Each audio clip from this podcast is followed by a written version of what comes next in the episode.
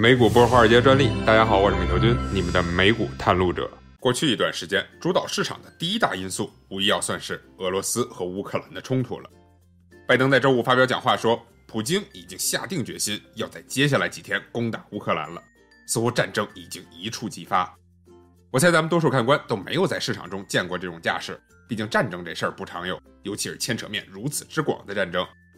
在我自主开发的知识分享平台美投圈中，最近有不少看官就问我：如果这仗真打起来，我们要该怎么办？是不是该卖掉手中的股票？是否需要买点黄金来避险？买原油是不是能捞上一笔呢？在给大家答疑解惑时，我突然萌生了一个想法：既然我们能够从历史中找到类似的通胀影响、类似的加息影响，那我们为什么不能去历史中找找类似战争对于股市的影响呢？所以这期视频，咱们就一起去历史中寻找答案。我会结合当前的市场环境，给大家讲讲在地缘冲突的环境下，我们要如何投资石油、黄金、军工这些国难财到底能不能发？视频最后，我也会跟大家分享一下我是如何应对本轮下跌的。刚刚咱们提到美投圈，美投君想借此机会好好给大家介绍一下，美投圈是我的一个创业项目，它是专门为华人美股投资者开发的一款知识分享平台。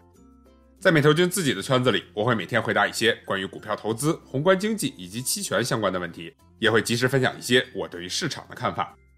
圈内还有一众投资牛人与我一起分享观点，为会员答疑解惑。另外，我还会实时分享一些我个人的股票和期权交易，不作为投资建议，我也没有那个能力，而是想通过我详细的解释我每笔交易的投资逻辑，达到学习和交流投资的目的。有时大家就一些交易展开讨论，甚至是批评，能够激发出很多未曾想象到的价值。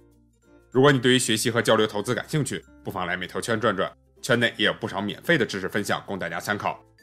链接我已经放到了置顶评论中，期待能够与各位看官在美投圈再次相遇。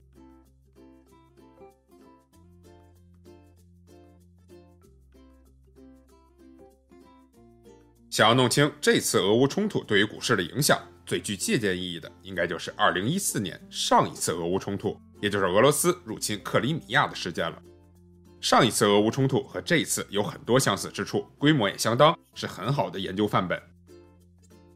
2014年俄乌冲突的导火索源于一场示威游行，当时乌克兰总统在俄罗斯的压力下拒绝签署与欧盟的经济合作协议，这直接触发了民众的暴怒，纷纷上街要求总统下台。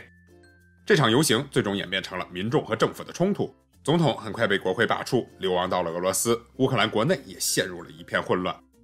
在混乱中，原本就亲俄的乌克兰克里米亚地区看到了机会，开始与俄罗斯眉目传情。硬汉普京本来就觊觎克里米亚这块宝地已久，现在大姑娘自己找上门了，自然是心里乐开了花。于是，二零一四年二月二十七日，俄方以保护克里米亚侨民为由，在当地军队的默许下。只用一晚上时间，就闪电占领了克里米亚全境。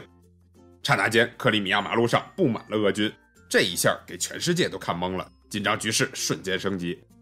以美国为首的西方国家纷纷介入，美军在克里米亚附近增派大量军队和武器，表明了自己的态度。另一边，俄罗斯也不是吓大的，也派出了两万两千名士兵进驻克里米亚，与美军针锋相对。要知道，上一次美俄两国出现这样正面的对峙，还是在冷战时代。当时就有媒体渲染说，万一擦枪走火，很可能就会引发第三次世界大战。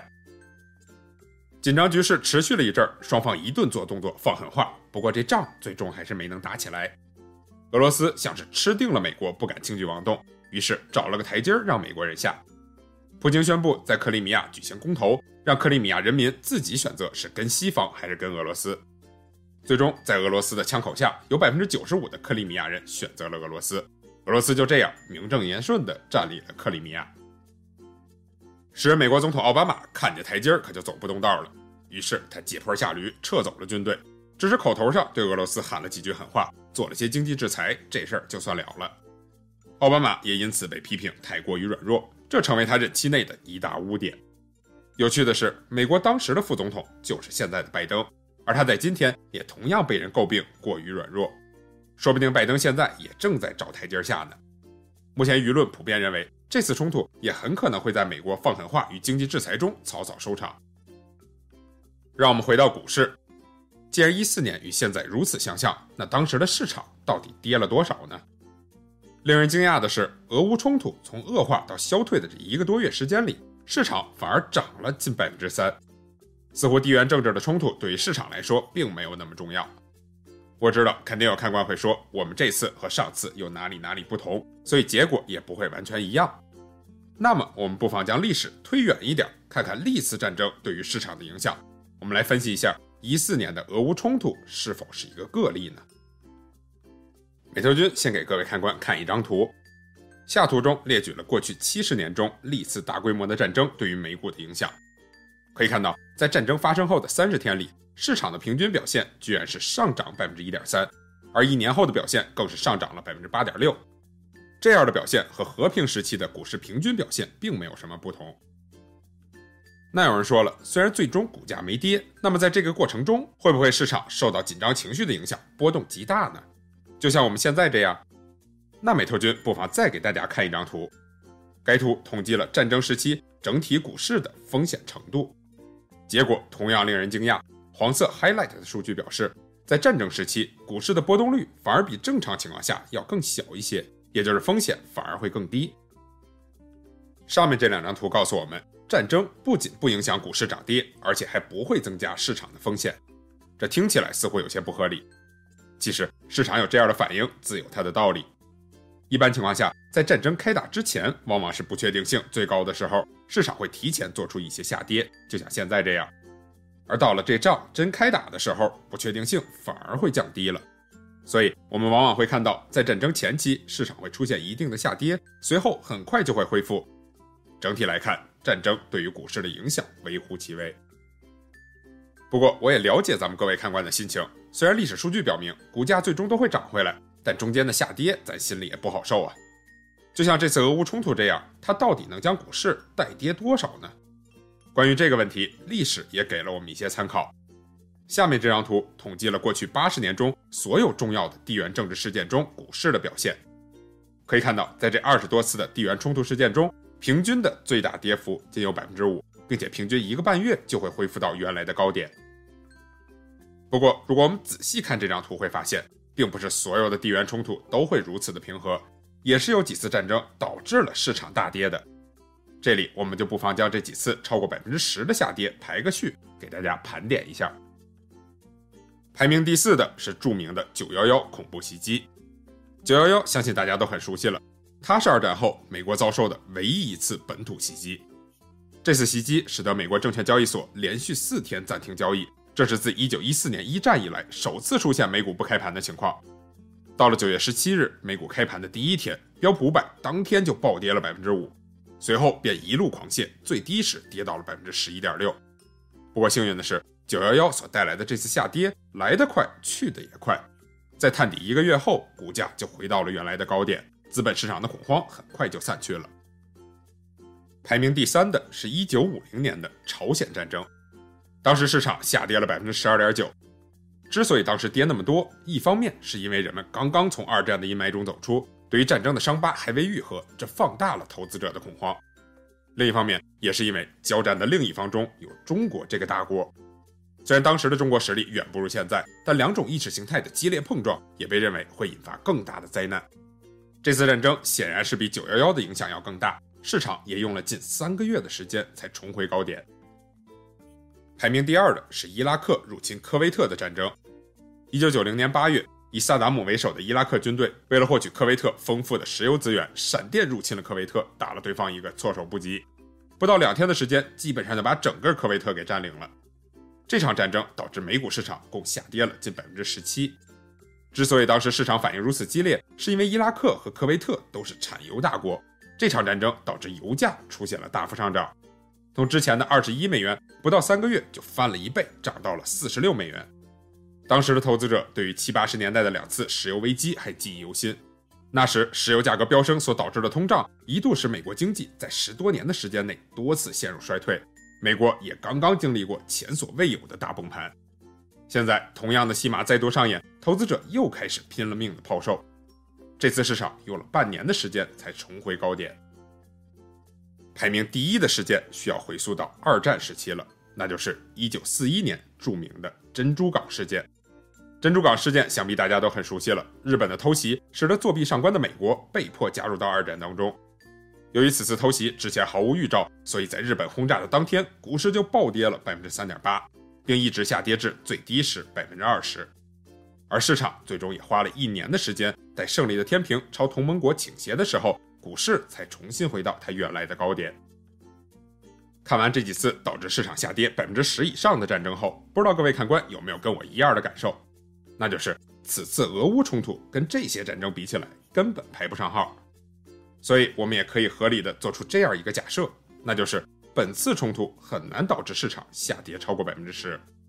即便我们从这些战争中多少能够看到一些当下的影子，比如地缘冲突背后大国之间的博弈，或者油价和通胀所导致的经济上的拉扯等等，但是可以肯定的是，这次俄乌冲突很难达到当年朝鲜战争和科威特战争那样的规模和影响。除此之外，我们也要清楚，之所以以上几次战争会让市场下跌这么多，一个很重要的原因是他们都是突发的事件，这是民众最害怕的事情，也是市场最担心的。因为这种突发事件，没人知道后果会怎样。而像今天俄乌冲突这种事前有明显征兆的战争，往往最终的影响都不会很大。即便今天战争真的发生了，我认为也不必过分的担忧。这次市场之所以反应如此激烈，与最近闹得如火如荼的通胀有很大关系。投资者担心战争会导致油价上涨，进一步破坏供应链，来推升通胀。与此同时，美联储本就紧缩的货币政策可能因此而变得更加强硬。然而，在我看来，问题也许没有那么严重。一方面，俄乌的经济体量很小，几乎不会对全球的供应链造成什么影响；另一方面，我也不认为油价会出现太离谱的上涨。毕竟俄罗斯非常依赖石油，如果它的经济再受制裁，反而可能会放开产量，偷偷的把石油卖给中国等国，吊着命。当然，这只是我个人的一些看法，大家要有什么不同意见，也欢迎在评论区留下你们的看法。战争对于整体股市的影响，我们就先分析到这儿。我知道咱们很多看官不满足于仅仅是保护自己的持仓，还一定有很多积极的交易者想要把握此次千载难逢的机会捞上一笔。毕竟战争这事儿不常有。风险来临的同时，也伴随着机遇。那我们有没有什么好的标的能够抓住这次机会呢？一谈到战争，很多人的第一反应就是买黄金。所谓“大炮一响，黄金万两”，说的就是如此。在过去的战争年代，由于纸币会变得不值钱，所以具有保值功能的黄金常常被认为是战争时代最好的投资品。不过，美投君可以负责任地告诉大家，现在买黄金不好使了。从下图中我们可以看出，在过去四十年发生过的十场重要的战争时期，金价全部都是下跌的，没有一次例外。这是因为黄金的保值功能只对于经济陷入灾难的国家好使，而上文分析了现代战争对于世界主要经济体的影响微乎其微，局部地区的经济动荡无法撼动金价的走势，靠投资黄金来发国难财，这招现在已经不好使了。既然黄金不行，那买石油能不能行呢？很遗憾，石油大概率也不行。石油之所以被认为可以对冲战争影响，是因为很多现代战争都发生在中东的产油国之间，比如上文提到的科威特战争以及七十年代的两次石油危机，当时的油价都出现了翻倍的上涨。然而，现今的世界石油格局已经彻底发生了改变，这里最大的变化来自于美国。美国目前已经从世界上最大的石油进口国，成为了最大的石油进出口国。光它一个国家就占了全球石油产量的百分之二十，理论上已经可以实现自给自足了。现在，美国从俄罗斯进口的石油只占它总进口量的百分之七，影响并不大。另外，前面说过，如果俄罗斯因为打仗或经济制裁，财政出现紧张的话，很有可能还会偷偷的加大产量，这反而会拉低油价。所以，我认为现在油价的涨幅更多是因为过去惯性的思维所导致的。只要时间稍微一拉长，油价大概率就会开始回落。那既然如此，军工股行不行呢？毕竟打仗需要武器，军工股是否能够迎来它的春天呢？军工股确实具有不错的防御属性，在市场动荡时，它的跌幅会小很多。但你想要看到军工股大涨，恐怕很困难。在美股中最大的军工股是洛克希德马丁，股票代号 LMT。LMT 确实会在一些特殊情况下有着不错的表现，比如九幺幺时，大盘跌了百分之十，而 LMT 却大涨了百分之三十。然而，对于大部分战争和地缘冲突来说，LMT 的股价都没有任何波澜。比如，零三年的伊拉克战争、一七年的朝鲜导弹危机、一九年的美伊冲突等等，都是如此。这最重要的原因是美国的军费开支并不会无缘无故的增加，LMT 更像是一只防御型的股票，它的收入非常稳定，基本上都是来自于政府每年的军费，除非有九幺幺这样极端的事件，不然军费都不大可能突然有大幅的增加。而这次的俄乌冲突也是一样，我现在还看不到美国在短期内有大幅增加军费的可能。如果你期待军工股大涨，我猜这样的可能性并不大。在我个人的投资中，黄金、石油、军工我都不会考虑。现在在我看来，反而是持有股票最好的时候。既然历次战争的经验告诉我们，战争对于股市的影响都是极为短期的，那么任何因为战争而出现的下跌，都可能会是好的买入机会。我个人在本周已经陆续开始了加仓。我相信，如果从一年这个长度来思考俄乌这次冲突，当前的下跌一定会被市场消化。不过，如果局势再度出现恶化，我认为一个信号还是值得我们关注的，那就是油价破百，届时市场可能会再出现一定的动荡。不过，美特君建议大家一定要坐稳符号，因为从当前的格局来看，油价要想长时间停留在一百以上是很困难的。不要因为短期的动荡而放弃了长期的投资。关于战争对于股市的影响，咱们今天就聊这么多。如果你喜欢美特君的市场分析，别忘了点个赞再走，持续输出不易，美特君需要你们的支持。不介意听我唠叨更多投资相关话题的看官，也欢迎来到我的美投圈转转，期待在那里和大家有更多的交流。谢谢各位，咱们下期见。如果你喜欢美投君的视频，别忘了点赞、关注和转发哦，谢谢大家。